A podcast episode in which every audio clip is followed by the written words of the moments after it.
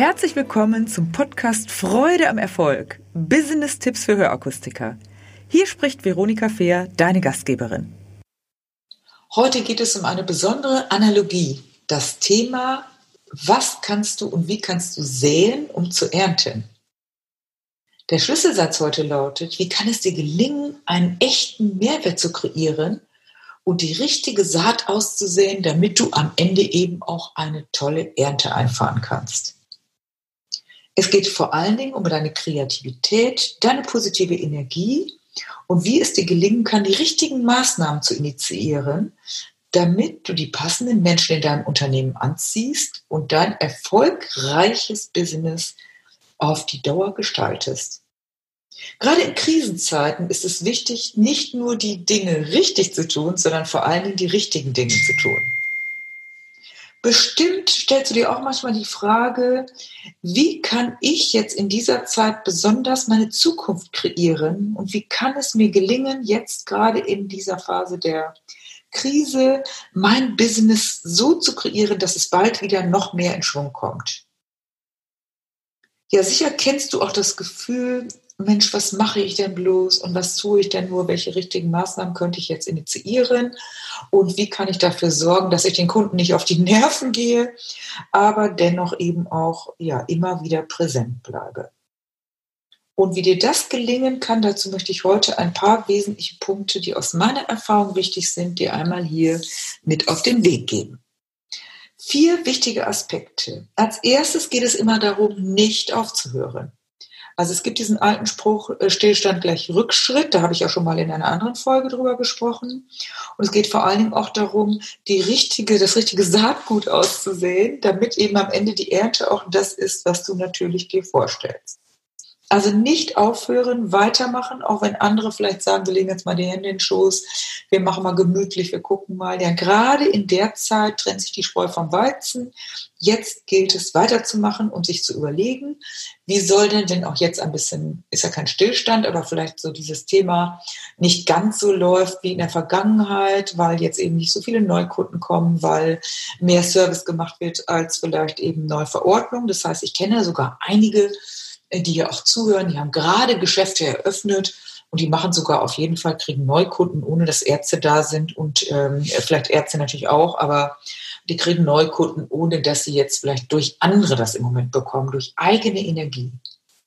Und das bedeutet zweitens, viele unterschiedliche Dinge tun, die auf dein Ziel einzahlen, die immer wieder dahin gehen, dass das, was du erreichen möchtest, neue Kunden zu gewinnen, deine Positionierung, wie sprichst du, äh, wie, wie, wie zeichnest du dich aus?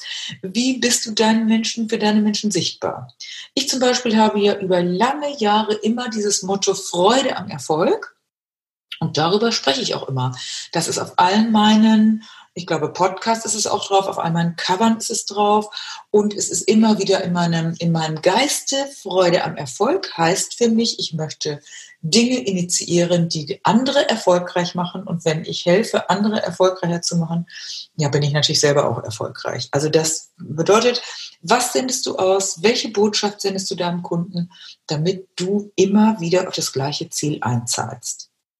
Drittens, regelmäßig immer wieder gießen, wie in der Natur.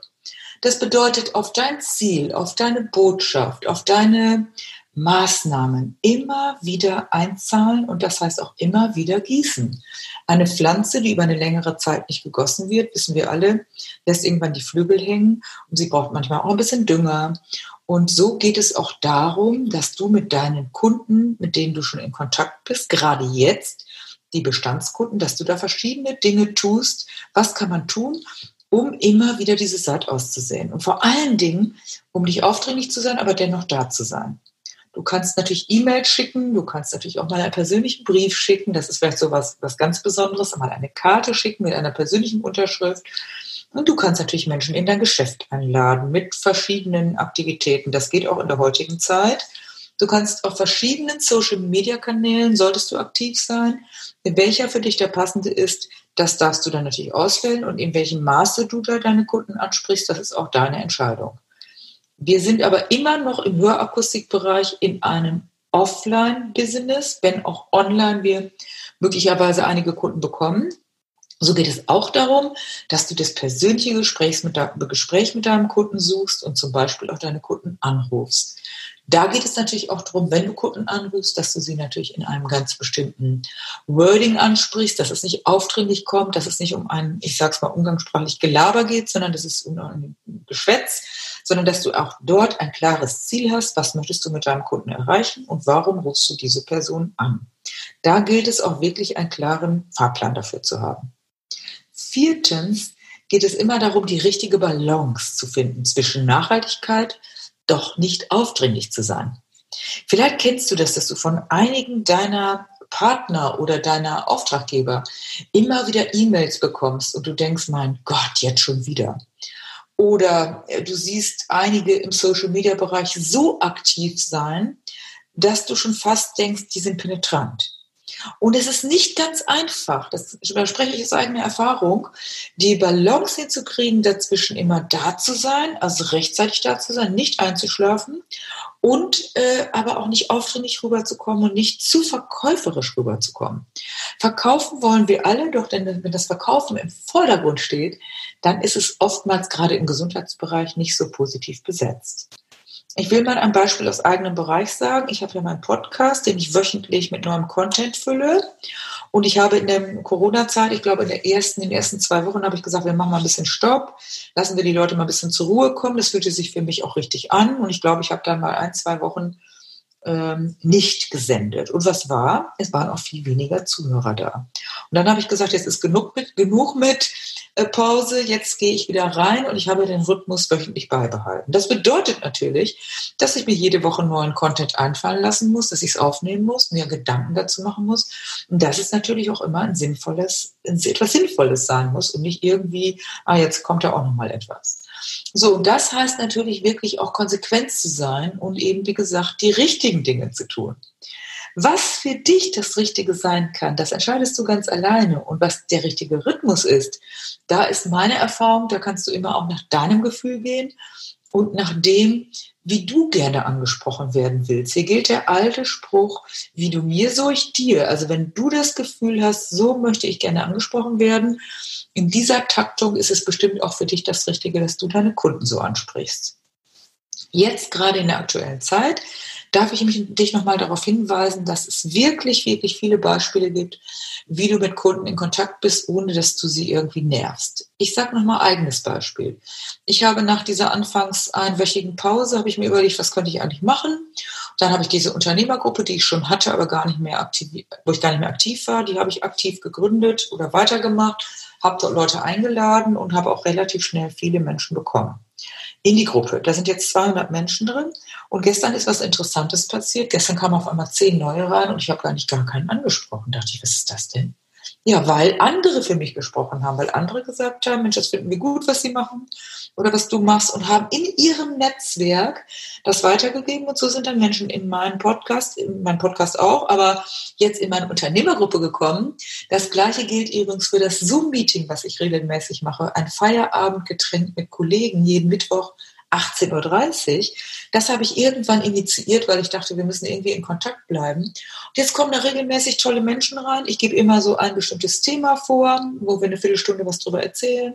Und jetzt habe ich plötzlich Anfragen bekommen gestern, fand ich total toll, von zwei Leuten, die gesagt haben, das gefällt uns gut.